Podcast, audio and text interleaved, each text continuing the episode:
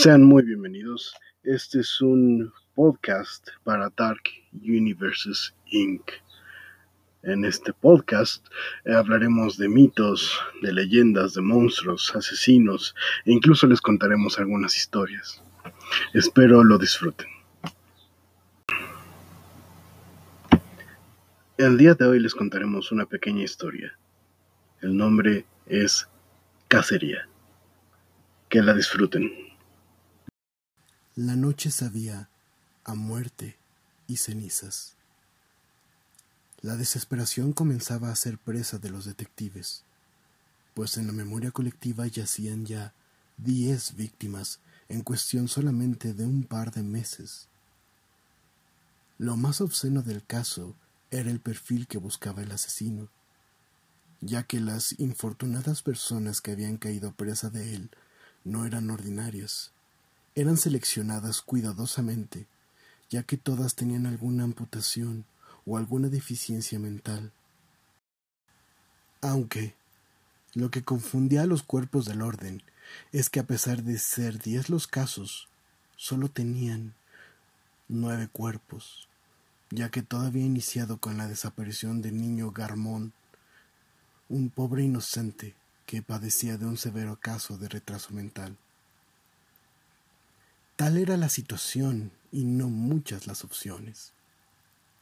Ese sí es un cabronazo, afirmó el detective Amand cuando le pidieron ser el señuelo de la operación, pues él resultaba ser el candidato ideal, ya que era el más condecorado de la unidad y había perdido su pierna derecha algunos años atrás.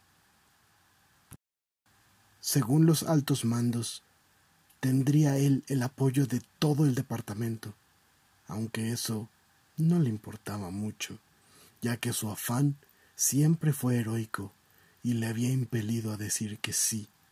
Además, atrapar al asesino era casi como encontrar al pequeño Garmón.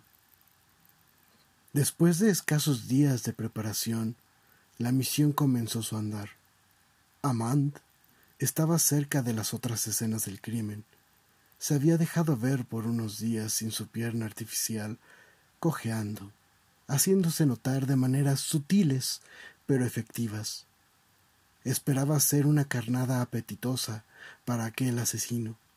Sin embargo, ahora que el momento de la verdad se acercaba, su mente se divertía repasando las fotos de las víctimas, aquellas evidencias que sus superiores pusieron sobre su escritorio para ofrecerle aquel terrible trabajo todas, todas con ese grito atrapado entre la carne y la ceniza, entre la agonía y el horror.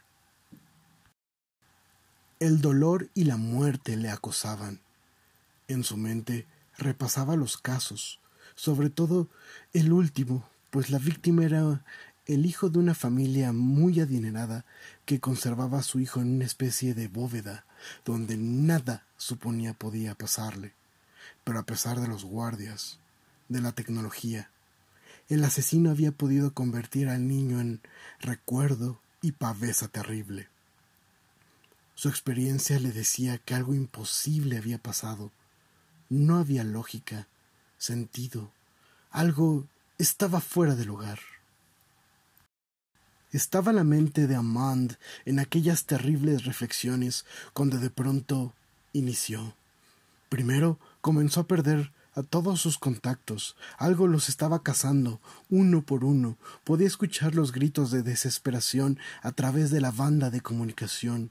Uno a uno los que suponían ser su protección iban cayendo entre gritos terribles que fueron sustituidos por una ausencia que se sentía como el olvido.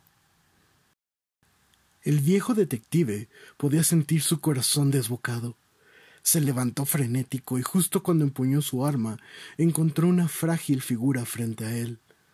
En medio de aquella locura había un pequeño niño cuyos brazos estaban contracturados contra su cuerpo. El pequeño levantaba apenas su rostro para ver a Amand. Aquel inocente entonces le sonrió y dijo Te curaré. Al ritmo de aquellas palabras la locura parecía llegar a su máximo, pues el niño se incendió se cubrió de llamas por completo, mientras decía una y otra vez Te curaré, te curaré. Eh, esos momentos, en los linderos de la cordura y la demencia, todo estaba perdido, ya que detrás del niño estaba un hombre delgado, pálido, era casi como un esqueleto cuya testa yacía coronada por un par de terribles cuernos. Sin embargo, la experiencia de Amand aún estaba con él. Aún conservaba trazos de su cordura y recordó el rostro de aquel niño, pues era el niño de los Garmón. Lo imposible estaba ante él con nefandas intenciones. La figura detrás del niño sonría perversamente. Entonces alzó los brazos mientras le susurraba al niño Cura al hombre, cúralo, y algún día yo te curaré a ti.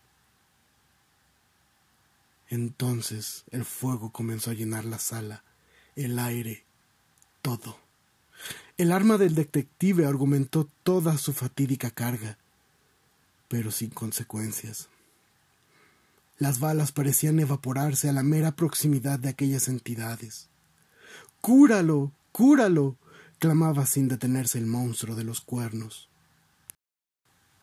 El agente sintió el fuego, sintió el ardor, escuchaba al monstruo en llamas reír como un niño. Podrás caminar, decía como muletilla una y otra vez, pero esa voz era la de Garmón. Y fue en ese momento que lo entendió todo el detective. El niño creía que estaba haciendo el bien. El demonio lo había engañado pero el saber no le serviría de nada, pues en ese segundo abrasador sintió por última vez, se atrevió a arrepentirse de algunas escenas de su pasado, y se vio entonces a sí mismo como una foto más en el escritorio de otra persona, y tras un grito abandonó el mundo, dejando el misterio para alguien más. Lo curé bien, ¿verdad? preguntó el pequeño, aún en llamas. Sí, contestó el sádico tras de él, pero agregó, aún tenemos muchas más personas que sanar.